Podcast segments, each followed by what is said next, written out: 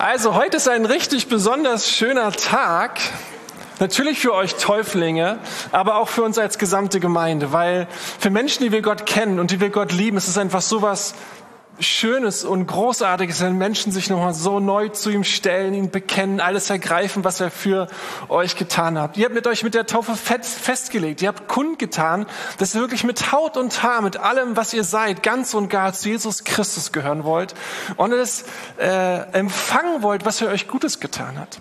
Und gleichzeitig ist es für uns so ein besonderer Tag, weil, weil wir uns nochmal einen Blick bekommen, dass Jesus immer noch Menschen wirbt und immer noch Menschen zu sich ruft, ihnen immer noch ewiges Leben gibt, Freundschaft mit Gott, Frieden mit Gott, Gottes Kindschaft, der Shalom Gottes sich ausbreitet im Leben, im Herz, im Verstand und Gott einfach Menschen so zu sich ruft. Dieser Tag, der soll in eurem Kalender für immer und ewig festgehalten sein, auf den dürft ihr euch immer zurückbeziehen.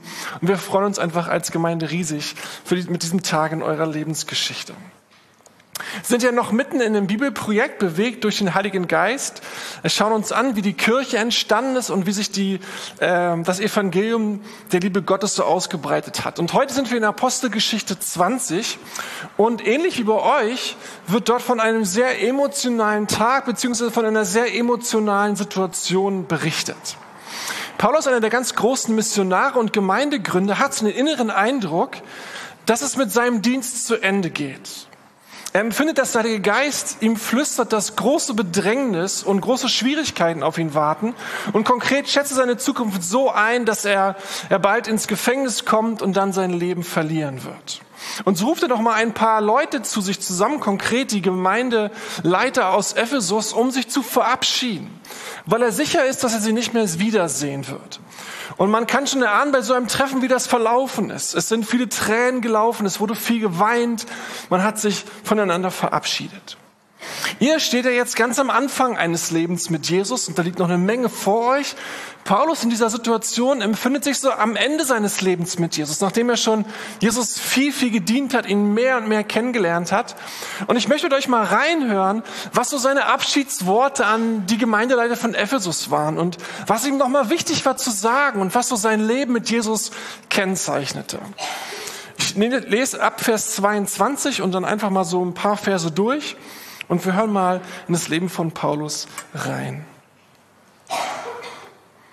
Ich gehe jetzt nach Jerusalem, von Gottes Geist dazu gedrängt und an seine Weisung gebunden. Was dort im Einzelnen mit mir geschehen wird, weiß ich nicht. Ich weiß nur, dass der Heilige Geist mich in jeder Stadt, durch die ich komme, ausdrücklich darauf hinweist, dass Gefangenschaft und Leiden auf mich warten aber ich achte mein Leben nicht der Rede wert. Wichtig ist nur, dass ich meinen Lauf vollende und den Auftrag voll und ganz erfülle, den ich von Jesus dem Herrn erhalten habe. Den Auftrag, allen Menschen die gute Nachricht von Gottes Gnade zu bringen. Und noch etwas muss ich euch sagen, euch und allen anderen, bei denen ich gewesen bin, um ihnen die Botschaft von Gottes Reich zu verkünden. Ich weiß, dass ihr mich nicht wiedersehen werdet. Gebt Acht, gebt Acht auf euch selbst und auf die ganze Herde, die Gemeinde Gottes, zu deren Leitern euch der Heilige Geist eingesetzt hat. Sorgt für sie als gute Hirten. Gott hat sie ja durch das Blut seines eigenen Sohnes erworben. Ich weiß, dass nach meinem Abschied reißende Wölfe bei euch eindringen und erbarmungslos unter der Herde wüten werden. Sogar aus euren eigenen Reihen werden Männer auftreten, die die Wahrheit verdrehen um die Jünger des Herrn irre zu führen und auf ihre Seite zu ziehen. Seid also wachsam und denkt daran, dass ich drei Jahre lang unermüdlich Tag und Nacht jedem einzelnen von euch den rechten Weg gewiesen habe und das oft genug unter Tränen. Und nun vertraue ich euch Gott und der Botschaft von seiner Gnade an. Diese Botschaft hat die Macht, euch im Glauben zu festigen sodass ihr zusammen mit allen anderen, die zu Gottes heiligem Volk gehören, das ewige Erbe erhaltet. Mit meiner ganzen Lebensführung habe ich euch gezeigt, dass wir Arbeit und Mühe nicht scheuen dürfen, denn dann können wir den Bedürftigen helfen, wie es unsere Aufgabe ist. Denkt immer an die Worte, die Jesus der Herr selbst gesagt hat. Auf dem Geben liegt ein größerer Segen als auf dem Nehmen. Als Paulus geendet hatte, kniete er zusammen mit allen Ältesten nieder und betete mit ihnen. Danach brachen alle in lautes Weinen aus, fielen ihn um den Hals und küssten ihn wieder und wieder. Am meisten bedrückte sie, dass er gesagt hatte, sie würden ihn nicht wiedersehen. Dann begleiteten sie ihn zum Schiff. Soweit das Wort Gottes hier, wie Lukas es aufgeschrieben hat. Wenn ich so von Leuten wie von Paulus lese, der bereit ist, für seine Sache sein Leben aufs Spiel zu setzen, dann bin ich beeindruckt. Beeindruckt von dem Willen, aber auch beeindruckt so von der inneren Überzeugung, die er hat. Ich frage mich dann, könnte ich das auch? Und der Zweifler in mir fragt, will ich das überhaupt? Aber Paulus ist sich offensichtlich sicher, dass die Sache, für die er steht und die er von Gott aufgetragen bekommen hat, er nennt es hier die Botschaft des Reiches Gottes oder auch die Botschaft der Gnade zu verkünden, dass dieser Auftrag es auf jeden Fall wert ist, auf sich zu nehmen, was auch immer das bedeuten mag. Er ist sozusagen der Meinung, was uns unsere Eltern auch schon als kleine Kinder beigebracht haben und was wir vielleicht unseren Kindern auch versuchen beizubringen, nämlich, es muss sich nicht immer gut anfühlen, das Richtige zu tun. Es muss sich immer richtig anfühlen, das, sich für das Gute zu entscheiden. Oder in unserem Fall, es muss sich nicht immer nur gut anfühlen, Jesus nachzufolgen. Also bei ganz vielen Dingen uns ist das ja klar, ne? Es muss sich nicht gut anfühlen, auf Süßigkeiten zu verzichten. Es ist manchmal auch einfach richtig. Es ist, muss sich nicht gut anfühlen, das Handy mal für ein paar Stunden zur Seite zu legen. Es ist einfach gut so. Es muss keine Freude machen, deine Rückenübung zu machen, Matthias. Tu es einfach. Die anderen gelten aber auch für mich. Das Gleiche gilt auch im Leben mit Jesus.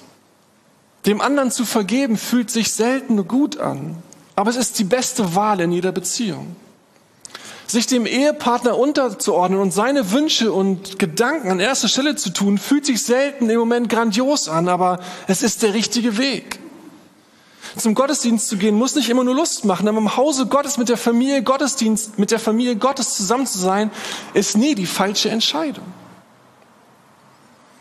In den meisten Lebensbezügen ist uns irgendwie klar, es macht nicht nur Sinn, auf den Bauch zu hören, auf das, was man im Moment möchte, was die Gefühle einem sagen, dass es irgendwie auch um Überzeugungen geht, die man hat und von denen man sich leiten lassen möchte. Und bei Paulus ist das ja auch so. Paulus ist nicht ge ge ge geleitet von den Emotionen, von dem, was da ihn erwarten könnte, was das vielleicht mit ihm macht, wie es ihm dabei gehen könnte, sondern er ist geleitet von der Überzeugung, ey, Gott hat seine Hand auf mein Leben gelegt und wenn ich das tue, wird sich das auszahlen. Gott wird mit mir sein. Also entscheide ich mich dazu.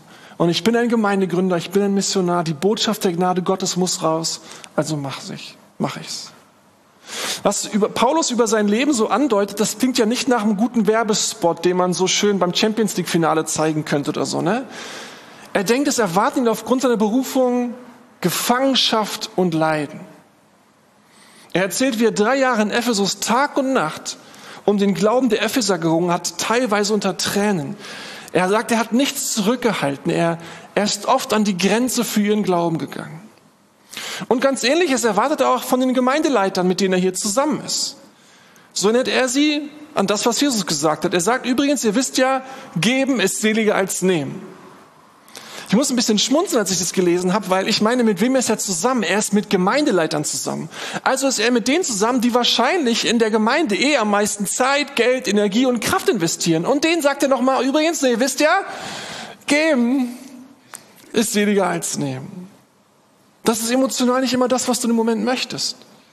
Aber es ist Jesu Meinung über das, was glücklich und zufrieden macht. Oder er warnt sie, ey, da werden Menschen, wenn ich weg bin, auf in eurer Mitte, die sind wie Wölfe. Die zerstören, kommen mit falschen Lehren, die verunsichern Menschen und die sind gefährlich. Und er sagt den Gemeindeleitern, den müsst ihr euch stellen. Um die müsst ihr euch kümmern. Nicht nur immer lieb und nett und freundlich zu allen sein, sondern ihr müsst diese Herde vor diesen Menschen bewahren.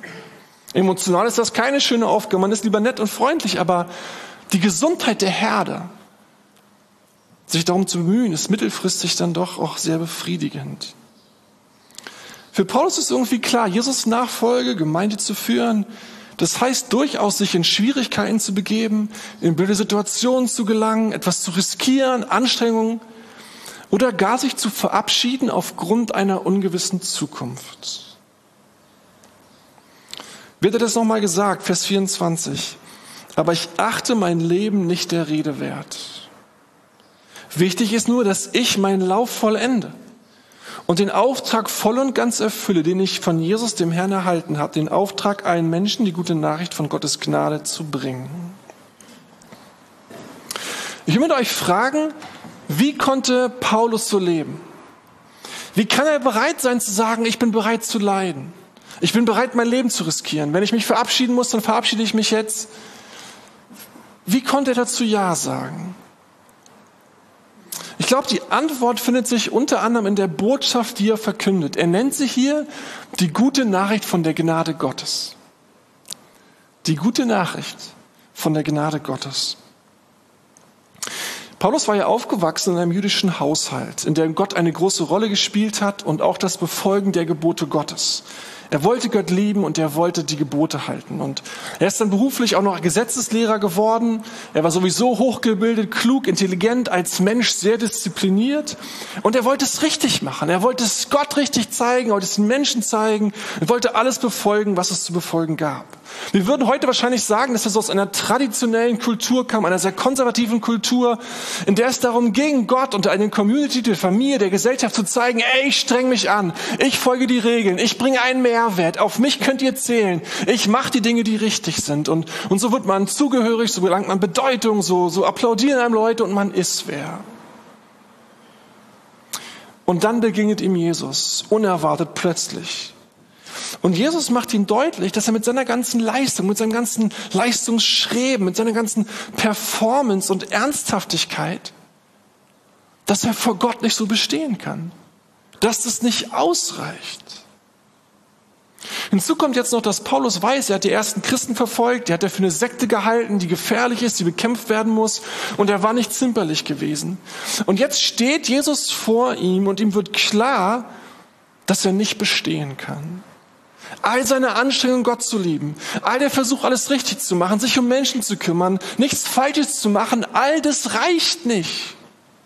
Gott ist so viel gerechter, so viel heiliger, so viel liebender, dass das, was er hat, was er erworben hat, dass das nicht reicht vor Gott.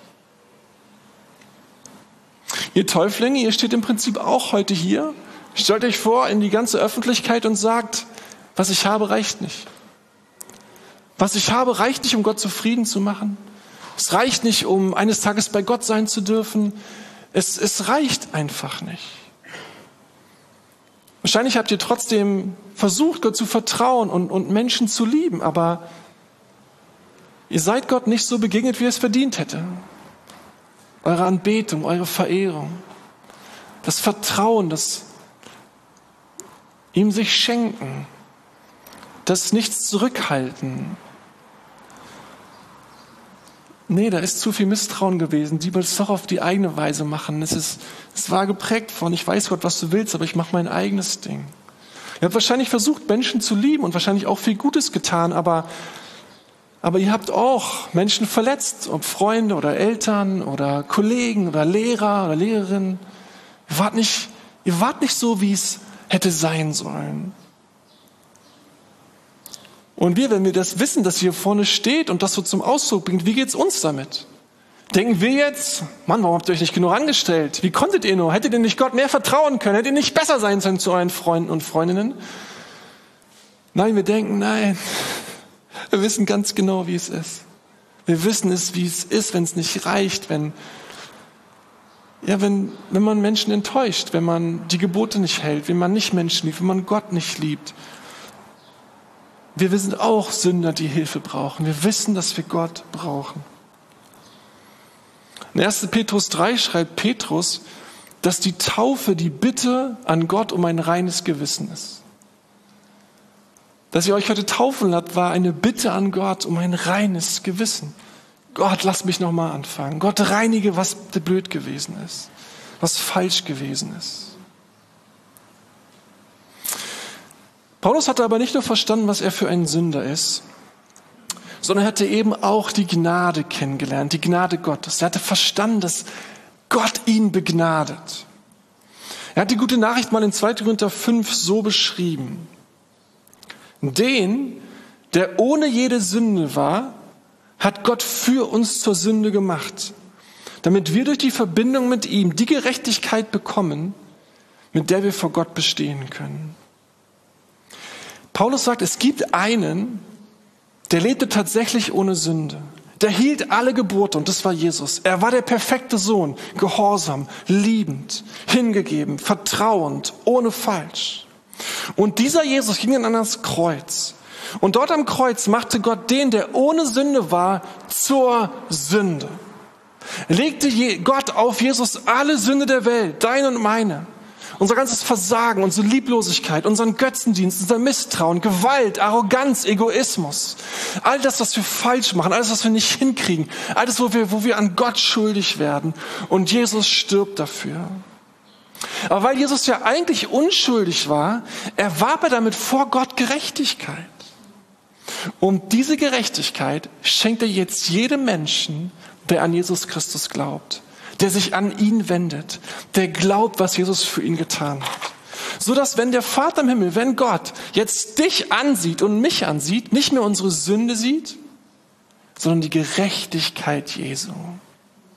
Wenn er dich ansieht und du an Jesus Christus glaubst, dann sieht er dich nicht mehr über die Sünde und Schuld deines Lebens, sondern er sieht die Gerechtigkeit von Jesus. Und das ist die Schönheit und die Kraft der Gnade, die Paulus völlig verändert hat. Hat es den Gemeindeleitern von Ephesus geschrieben in Vers 28? Gott hat sie ja durch das Blut seines eigenen Sohnes erworben. Es ist jetzt Jesus, der euch erworben hat. Ich möchte, dass ihr nie vergesst, was Paulus zu einem der größten Jesusliebe hat, Jesusliebhaber werden lassen und was auch der Grund eurer Jesusliebe ist. Durch den Glauben und die Taufe braucht ihr nie wieder versuchen, euch die Gnade Gottes zu erwerben. Durch den Glauben und die Taufe braucht ihr nie wieder versuchen, euch die Gnade Gottes zu erwerben. Ihr seid von Gott angenommen, ihr seid von Gott akzeptiert, ihr seid Gott zugehörig, er liebt euch von Herzen, ihr gehört zu seiner Familie und das völlig unabhängig von eurer Performance, von euren Tagen, ob es gut ist oder nicht gut ist. Es hängt an ihm. Dass ihr angenommen seid bei Gott, hängt allein am Leiden um Sterben Jesu und dass Gott euch die Gerechtigkeit Jesu anrecht. Es hängt nicht von eurer geistlichen Reife ab, nicht von euren guten Werken, nicht von eurer Liebe zu irgendwelchen Menschen, ob ihr gute Chefs seid oder gute Arbeitnehmer oder gute ehrenamtliche Mitarbeiter seid. Es hängt auch nicht an eurem Geschlecht, eurer Herkunft oder eurer sexuellen Orientierung. Es hängt allein an der Gerechtigkeit Jesu, die er erworben hat und die Gott euch zurechnet. Und das darf euch eine ungemeine Stabilität und Sicherheit geben. An den Tagen, wo ihr euch mit euch zufrieden seid abends und wo ihr völlig unzufrieden seid. Ob ihr euch morgens okay findet, wenn ihr in den Spiegel schaut oder gar nicht okay. Ob ihr Sünde besiegt im Namen Jesu oder manchmal besiegt werdet. Das ändert alles nichts an dem Stand, den ihr vor Gott habt, an der Zugehörigkeit für ihm, seiner Liebe, seiner Anerkennung.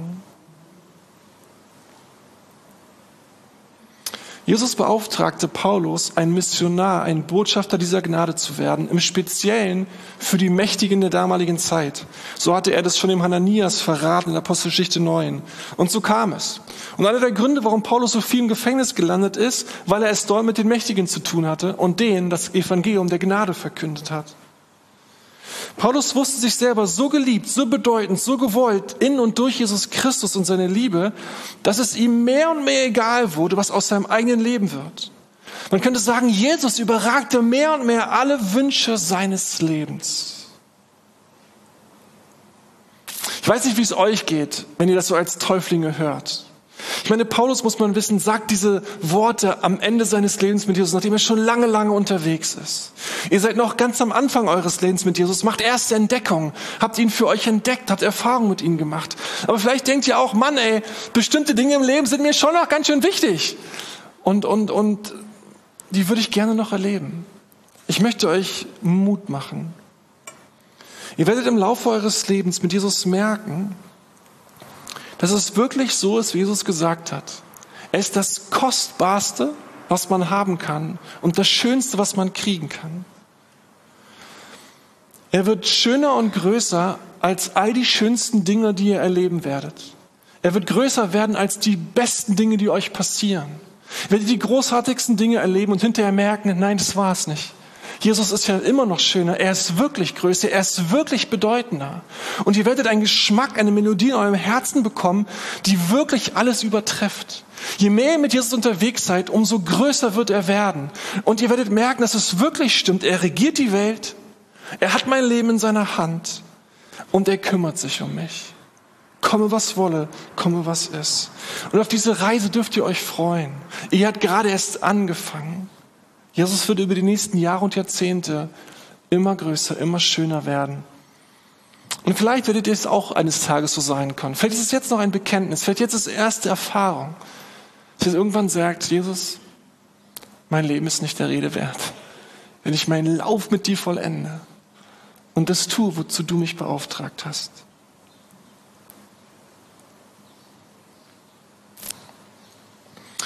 Will noch einen kurzen Gedanken hinzufügen, warum Paulus sein Leben hier so scheinbar leicht auf die Waagschale werfen kann. Ich glaube, das hat damit zu tun, dass Paulus sich entschieden hatte. Paulus hatte eine Entscheidung getroffen, wem sein Leben gehört. Nämlich, zu Jesus, dass er Jesus Christus gehört, mit Haut und Haar, ganz und gar. Und diese Entscheidung hat er im Großen und Kleinen immer und immer wieder getroffen. Und deswegen ist es jetzt für ihn relativ einfach zu sagen, Jesus, wie schon immer, werde ich dir auch jetzt folgen, dir mein Ja geben und tun, was du mir aufgetragen hast. Wisst ihr, jede Entscheidung hat einen Preis. Es gibt keine Entscheidung, die nicht einen Preis hat. Jede Entscheidung kostet. Die Entscheidung, mit Jesus leben zu wollen und zu ihm gehören, hat auch einen Preis, nämlich dass wir einen König haben, dem wir folgen. Und was das an Preis kosten kann, darüber haben wir gerade gesprochen. Ohne Gott zu leben hat auch einen hohen Preis. Den Frieden mit Gott, Gottes Kindschaft zu leben, ewiges Leben, von Gott geführt zu sein, mit Gott Freundschaft zu leben, all das nicht zu kennen, ist ein hoher Preis. Aber wisst ihr, was auch einen Preis hat, ist, um Gott zu wissen, Gott zu kennen, zur Gemeinde zu gehören, aber sich nie komplett zu entscheiden, Jesus vollkommen gehören zu wollen. Das hat auch einen Preis. In der Gemeinde zu sein, zu glauben, irgendwie mitzumachen, aber sich nicht taufen zu lassen und sich in die Öffentlichkeit zu stellen, wie Jesus das wollte, um zu sagen, ich habe mich entschieden, Engel, Dämonen, Freunde, Gemeindefamilie, wisst, ich bin entschieden, das hat auch einen Preis. Geistlich gesprochen gibt es in dieser Welt keinen neutralen Ort. Es gibt das Reich unter, unter der Herrschaft Jesu und es gibt das Reich ohne die Herrschaft Jesu. Es gibt nichts Neutrales. Und solange nicht du zu ihm gehörst, gehörst du in das andere Reich. Und durch die Glaube und den, Tau und den Glauben, durch, die Glauben, durch den Glauben und die Taufe, wirst du Teil seines Reiches.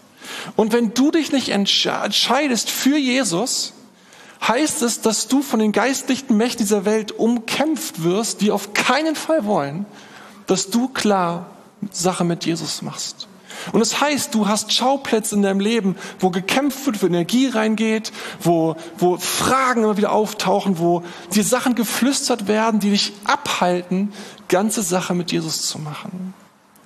Vielleicht gibt es ein paar Leute hier, die schon lange mit Jesus unterwegs sind, aber die nicht sich öffentlich bekennen wollen, die sich irgendwie ein Stück weit raushalten. Und ich möchte dir einfach sagen, weißt du, das hat einen Preis. Es hat einen Preis, den du bezahlst, weil du dich nicht entscheiden möchtest. Vielleicht gibt es manche Themen in deinem Leben, die gibt es einfach die ganze Zeit, weil du nicht entschieden bist. Es bricht immer wieder mal Leute, die sich haben taufen lassen, die klar geworden sind, die sich zu Jesus bekannt haben, dass auf einmal ganz bestimmte Themen einfach wie weg sind weil Klarheit reingekommen ist, weil Licht reingekommen ist, weil Eindeutigkeit hineingekommen ist. Wenn du zur Lukasgemeinde gehörst, wenn du sagst, Jesus Christus ist mein eigentlich Herr und Gott dieser Welt, ich glaube an die Auferstehung, ich glaube an sein Wort, ich möchte doch teilhaben an Gemeinde, aber doch nicht getauft bist, dann lass nicht weiter um dich kämpfen, sondern entscheide dich und lass dich taufen. Es hat immer alles einen Preis. Ein letzter Gedanke zum Schluss. Paulus sagt zu den Gemeindeleitern, gebt Acht auf euch selbst. Das Thema Achtsamkeit ist ja gerade ein Riesenthema. Bücherläden sind ohne Ende damit gefüllt. Aber für uns Christen hat Achtsamkeit vor allem damit zu tun, dass wir uns das einfache Evangelium immer wieder sagen lassen. Vers 32. Und nun vertraue ich euch Gott und der Botschaft von seiner Gnade an. Diese Botschaft hat die Macht, euch im Glauben zu festigen, sodass ihr zusammen mit allen anderen, die zu Gottes heiligem Volk gehören, das ewige Leben erhaltet. Es gibt leider immer noch etwas in uns, was ich mal den religiösen Menschen nennen möchte, der doch versucht, es irgendwie Gott recht machen zu wollen, in der Hoffnung, dass wenn er zufrieden mit mir ist, dass ich dann auch ein paar tolle Dinge von ihm bekomme. Das Problem ist, dass dieser religiöse Mensch, wenn wir auf den hören, dass das immer im Frust endet. Es endet im Frust, weil ich dann doch unzufrieden bin mit dem, was ich geleistet habe. Es hätte nämlich besser sein können. Oder es endet in dem Frust, dass Jesus einfach noch nie dieses Spiel mitgespielt hat. Der spielt es einfach nicht und, und es nervt uns. Wenn wir sagen, ich hab doch, warum gibst du nicht? Aber weißt du, oder wisst ihr, er segnet uns nicht, weil wir es nicht, er segnet uns nicht, weil wir es verdient hätten. Und er straft uns auch nicht, obwohl wir es verdient hätten. Es ist einfach seine Gnade, die alles überstrahlt.